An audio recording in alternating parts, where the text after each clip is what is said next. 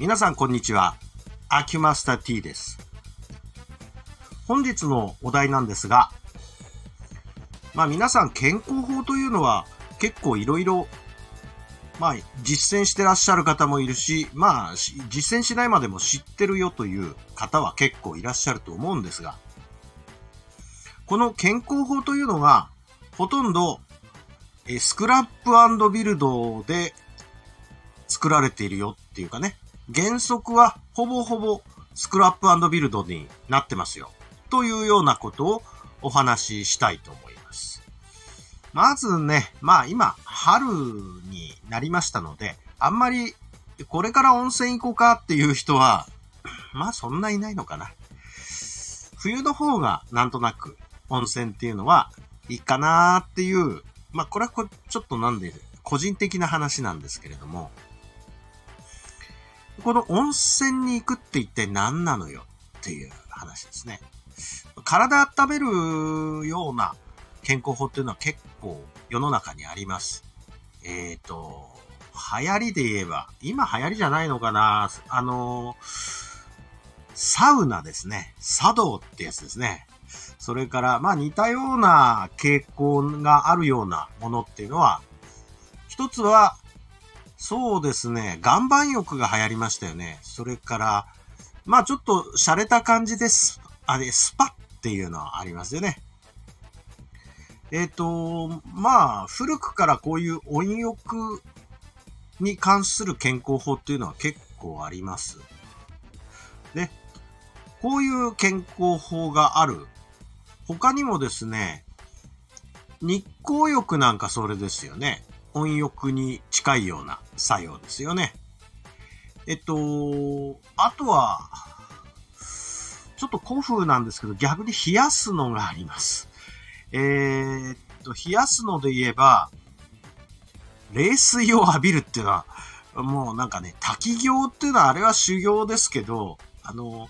そういうんじゃなくて、えっと、こう、水、冷水を浴びると。強烈な冷水ですね。体にいいのか本当にっていうような冷たい水を浴びるんだけど。えー、っと、なんか、某国営放送のドラマの中でも演出でありましたよね。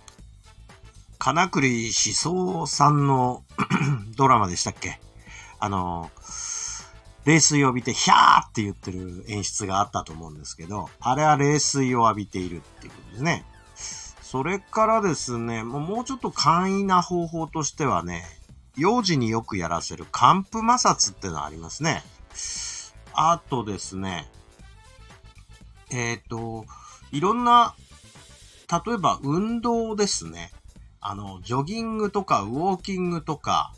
あこういう運動ですね。まあ、ジムに行ってエアロビックスをやるとかですね。こういうような運動ですね。こういうような、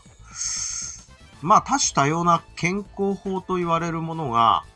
ほぼほぼ皆さん、スクラップビルドでできてるんだっていうことは、認識してらっしゃるでしょうかね。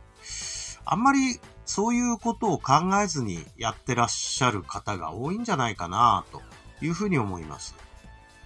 で、健康に関しては、諸説あって、まあいろいろ、あの、いろんな考えのもとにいろんな健康法が試みられているんですが、多くの健康法っていうのは、まあ、微量の破壊を伴っているということなんです。これはどういうことかというと、例えば、温泉って最初に出した例で言えば、温泉である限りは、まあ、あったかいっていうことで体が温まって気持ちいいとか言ってるけど、微量の放射能を浴びてるんですね、あれね。で、日光浴も同じです。日光に含まれる、その紫外線とか、あのー、まあ、宇宙線を同時に日光に当たることで、こう、浴びてる。これらっていうのは、多少の細胞の破壊を伴うんですね。それから、運動一般っていうのは、大体、こう、どんな頑張ってもやっぱり頑張ってもっていう頑張り方は難しいんですけど、え、どんな有酸素運動をしても多少の酸欠を伴う以上、活性酸素が発生して細胞を傷つけているんですね。だから、これらの健康法と思っていることのほとんどが、細胞の破壊を伴っているわけです。微量破壊してるんですよ、体を。ハードワークすればするほど、まあ、細胞は損傷を受けるわけですね、一種の。筋肉だって筋力運動をして、あの、筋肉が傷つくんですよね、あれ。筋力運動をやると。で、この傷ついたところを修復していくから、その部分の、まあ、筋肉が増えて増強されて、それで筋力アップが図られているわけです。で、体中の細胞がやっぱり微量の損傷を受けることによって、それの反転作用、つまり回復作用によって、まあ、結果的に刺激、その微量の破壊という刺激を通して、その回復過程で健康が得られるという反転作用なんですね、ほとんど。これはみんなそうなんですよ。あの、寒風摩擦なんて何の侵害刺激と思うけど、皮膚の、あの、感覚神経ありますよ。感覚神経から出てる、こう、神経端末。ね。えー、温度角を感じる器官とか、えー、痛覚とか、ね、接触を感知している、こういう機能のとこ、こう、こするっていうのは、いわゆるそこに刺激を与えてるんだけど、この刺激は侵害刺激なんですよ、一種の。だから、それによって感覚が鈍くなりますよね。鈍くなることがなんでいいのかというと、敏感すぎると、あの、何でも感じちゃって、えー、敏感に感じすぎるために体調を崩すっていう、まあ、お子さんがいらっしゃるから寒風摩擦をして多少皮膚の感覚を鈍らせることによって反転して健康な体を作ろうっていう。まあ、ちょっとした刺激に、えー、っと、こう、耐える練習。まあ、脱感作療法って言うんですけどね。えー、耐える練習をすると。だからね、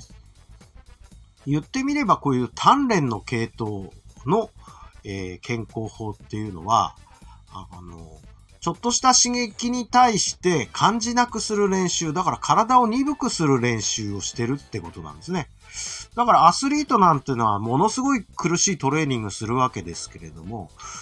そのアスリートたちの、まあ、いわばトレーニングの内容というのはほぼほぼ苦痛に耐える練習ですから、苦痛に耐える練習をたくさんすれば、あ体は鈍くなる方向に触れますよね、どうしても。これも、ちょっと考えればわかる話です。だから、逆に、休んでばっかりいると、あの、感覚が研ぎ澄まされてくるから、ちっちゃい刺激でもすごく感じるようになる。だから、意外とね、えー、寝たっきりになってる人とかですね、運動あんまりしないで部屋にこもっちゃったりしてる人は感覚が鋭くなって敏感になってるんですね。その敏感すぎるのを防ぐのがトレーニングと。ちょっとしたこう、破壊が伴うんですけどね。まあ、こうやって見てくると、健康法のほとんどっていうのは、あちっちゃな破壊、スクラップですね。で、ビルドなんですよ。で、前に話したと思うんですが、交感神経とか副交感神経とかいう話をしたと思うんですが、交感神経というのは、えー、行動するときの、あの、神経。副交感神経っていうのは休んでる時の神経。えー、っと、原始時代で言えば狩りに出た時の神経が交感神経。で、えー、飯食ってお休みしてる時の神経が副交感神経。えー、交感神経が働いてる時はひたすら損傷を繰り返すんですが、副交感神経があの、働いてるときは、ひたすら修復の方へ向かうと。これ分かりやすい、えー、ベクトルの関係になってるんですけれども、この、まあ、あのー、どちらも大事なんですよ。行動的すぎると破壊ばっかりだし、えー、服、あのー、休息ばっかりだと、あのー、修復ばっかりと。修復と破壊の間に健康があるので、えー、両方の時間を平等にとってやらなきゃいけないし、あの、そこのバランスを保ったなきゃいけないと。で、えー、これはもう前にも話、なん前に話したことの重複が多いんだけど、えー、どうしてもどっちかに人は偏りがちです。運動しようと思ったら運動ばっかりやるんだけど、運動やった分の休息しないと、細胞、スクラップした後のビルドがないとダメなんですよね。だこれが、あのー、配分が難しいっていうお話なんですよ。それで、まずその、健康法というのが、今日の結論はですね、あの、健康法っていうのが、ほぼほぼ破壊なんだということをちゃんと自覚して、破壊した分の休息はちゃんと、えー、取るようにしましょうねと。そうしないと、健康法によって体を悪くしますっていうことです。もちろんこの壊し方というのは、その人の体力に、えー、追うところが多いので、その人の体力以上のことをやったら壊れまくるので、休息時間長くなります。逆に、すごいあの、体が丈夫な人がちょっとしかやらないと、そのちょっとしかやらない刺激に慣れていっちゃって、だんだんだんだん、あの、修復能力も低くなっていきます。てな具合なので、ここの暗分というのは、えー、その人の体力によりますっていうことですね。